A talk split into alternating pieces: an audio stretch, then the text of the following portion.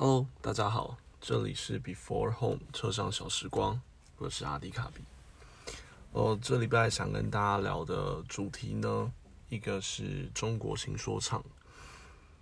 我不知道大家有没有在听或者在看这个爱奇艺的节目，是它陪伴了我很久，就从它第一集的时呃第一季的时候到现在，我持续的都在，就每一年都有在 follow 这个节目。这是我第一个想要跟大家聊的题目。在第二个是由前个题目所衍生出来跟大数据有关的。嗯，对。好，那就开始先来讲讲今天第一个想跟大家聊聊的吧，就是中国新说唱。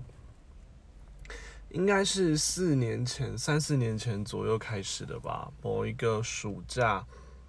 突然，这个节目就在网上炸开来。一开始叫做《中国有嘻哈》，然后到了第二季，好像因为中国内部的一些问题，广电局的一些问题，改名为叫做《中国新说唱》。这样，那时候，呃，第一季在看的时候，其实就真的让我深深的为这个文化而着迷。对。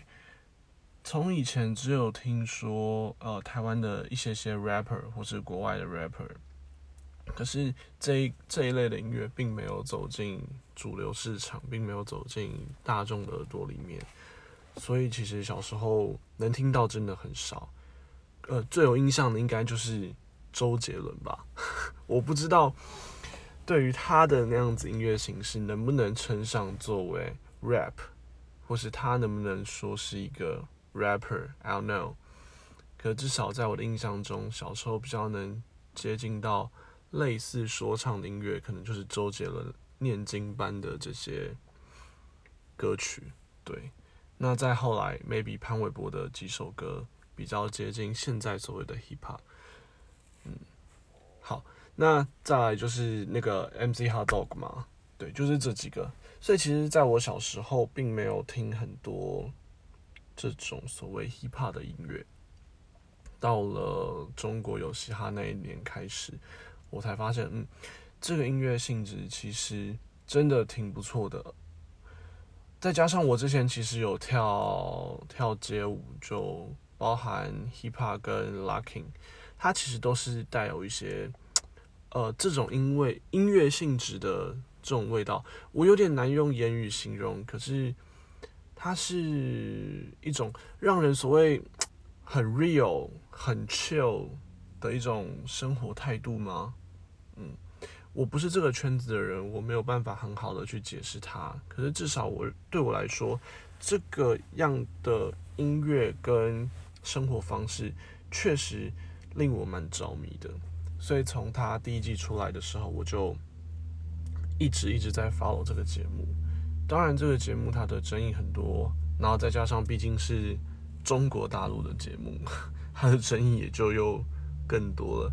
里面不乏一些台湾的 rapper 也有参加，我已经忘记名字了，嗯，可是有一些人也是真的有去参加。哦，我记得印象很清楚的是周汤豪，他去参赛的时候，我真的很佩服他，他愿意放下自己身为一个线上 idol 的身份。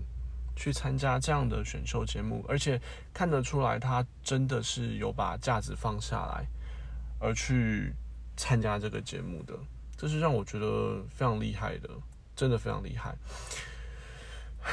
除了选手之外，台湾导师的话就是潘玮柏跟那个热狗，还有张震岳嘛，这三个也是让我觉得。虽然它是一个中国的综艺节目，可是让我愿意看得下去。对，绝对不是战政治，这是我一个个人的喜好偏好这样子。好，为什么会突然讲到新说唱？是因为前几个礼拜吧，我已经很久很久没有每个每周都去 follow 他，所以都是。呃，比较长的一段时间，可能两周 follow 一次，所以我收到的讯息会比较 delay 一点。对，好，总之呢，我看到了今年新说唱的决赛，看完他的比赛了。对，今年的感想确实有一点如网络上的评价所说，有点一届不如一届的感觉。不过咖啡壶的词跟他的唱腔还是令我很沉浸在他的歌里面。咖啡壶是我认为今年我最喜欢的一位 rapper 参赛的 rapper。对，嗯，关于新说唱的部分。很推荐大家去看一个 YouTuber，他不是很有名，可能不是很有名啦，因为毕竟订阅数并不多。他叫做 Animal Boys 六六六。呃，我认为他在讲解呃新说唱里面的，不管是歌曲、人物或者是文化，我觉得他讲的都还还蛮到位的。包括对于今年各个选手，然后比赛赛制啊等等。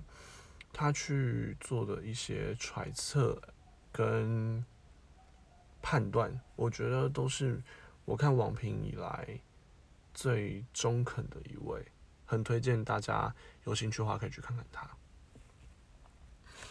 那先说上讲到这里，我希望可以延伸到我的下一个主题，叫做大数据。为什么这两个会连接在一起呢？在这次的新说唱决赛之前。有一篇小小的湖畔谈话，是中国新说唱的总导演车澈，他跟那时候剩下的，我想想四强还是五强，我忘记了。再加上四组导师，在一个湖边有一个下午茶的对话，他们讲到 hiphop 的文化等等，我觉得都还好，因为那毕竟不是我的生活。可是他中间讲到了一个非常。我认为很有意思的话题。他说：“大数据其实并没有让人的眼界变宽，反而让大家的眼界都变狭窄了。你可能在网络上摄取过什么样子的资讯，它就会一直给你同样的资讯、同样的刺激，它并不会让你拥有更更多其他外面的资讯。”当我听到导演讲出这句话的时候，我赫然发现，对，好像真的是这样。大数据它可以提供我们一个很好的分析系统，可是它对于我们的生活真的是好的吗？它真的是限制了我们的生活跟我们的想象，还有我们能接触到的东西，好像只会把我们封闭在自己的同温层里面。所以大数据这个东西，它是不是应该要再被改善跟改进呢？我不知道。或许所谓的 big data 在现在对很多呃企业、对很多所谓 analyzer 来说很重要，可是对生活，我觉得我们真的应该好好的再思考一下，它是不是有其他的方式可以去运作。就像。呃，有时候我在车上可能跟 Joe 聊一些事情，我想想我们聊了什么，好，我我都忘记了，可能是一些衣服，或是呃政治，或是呃哪里多了一个什么样子的甜点很好吃，手机好像会听我们说话一样，明明我平常不会去搜寻这些关键字的，可是当我们可能聊天聊完。回到家，我再打开我的手机的时候，F B I G，好，开始推播了。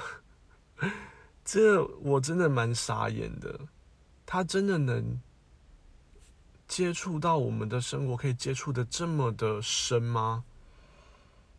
那这到底是好事或者是坏事呢？这一点真的很值得思考。我这一周我一直在思考这件事情，直到现在我一直没有一个答案，因为我认为他有好有坏，它可以被改进。可是现在这样子的状况好吗？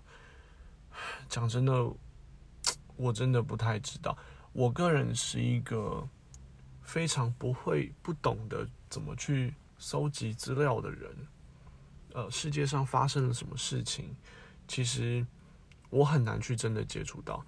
所以，像我的状况，我就会认为这个这个情况对我来说好像不太好，因为他并没有主动推播给我一些我真的想知道的事情，他推播给我的可能都是一些我已经知道的事情，这就有点可惜了。我很喜欢吸取很多的知识、尝试性的东西，可是大数据好像让我被他给包住了，好像啦。这一切都是我的感觉，对，所以我觉得这个问题挺好、挺有趣的。在爱奇艺上面看到这位导演他说出了这样子的话，算是心有同感，那同时也心有戚戚焉。所以想说这礼拜跟大家分享这个，也希望大家可以给点回馈，我们可以聊聊你所谓认为大数据对你的生活是改善呢，还是？好，或许跟我一样，他其实反而封闭了我们的生活。好了，那今天差不多就到这里喽。啊，如果有想要聊什么，或是想听我说什么的话，都欢迎留言给我。嗯，希望大家可以慢慢的接受我的录音。好了，那今天就先这样子喽。我是阿迪卡比，拜拜。